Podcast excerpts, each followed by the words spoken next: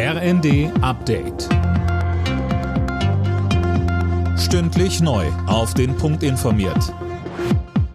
Ich bin André Glatzel. Guten Abend. Ein EU-Kandidatenstatus der Ukraine wird wahrscheinlicher. Bevor die EU-Kommission morgen ihre Empfehlung abgibt, haben sich Deutschland, Frankreich, Italien und Rumänien für eine positive Entscheidung ausgesprochen. Mehr von Eileen Schallhorn. Die Ukraine gehört zur europäischen Familie, sagt der Bundeskanzler Scholz nach dem Treffen mit Präsident Zelensky in Kiew. Scholz will sich für einen sofortigen Kandidatenstatus der Ukraine und auch für die Republik Moldau stark machen. Der Kandidatenstatus an sich ist nur ein erster Schritt im langen Beitrittsprozess und sagt noch nichts über die Erfolgschancen aus. Die Türkei etwa hat den Status schon seit 1999.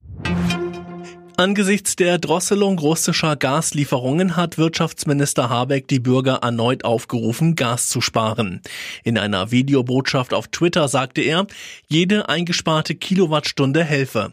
Die Lage sei ernst, die Versorgungssicherheit aber nicht gefährdet. Was wir lernen, ist, dass das Vergessen, dass in der Ukraine ein Krieg ist, dass wir irgendwie in einem Sommer leben, der normal ist und wo alles so weitergehen kann, tückisch sein kann. Wir müssen wachsam sein, wir müssen konzentriert weiterarbeiten. Vor allem dürfen wir uns nicht spalten lassen. Denn das ist, was Putin vorhat, den europäischen Energiemarkt uns zu verunsichern und dann gegeneinander aufzubringen. Das darf ihm nicht gelingen.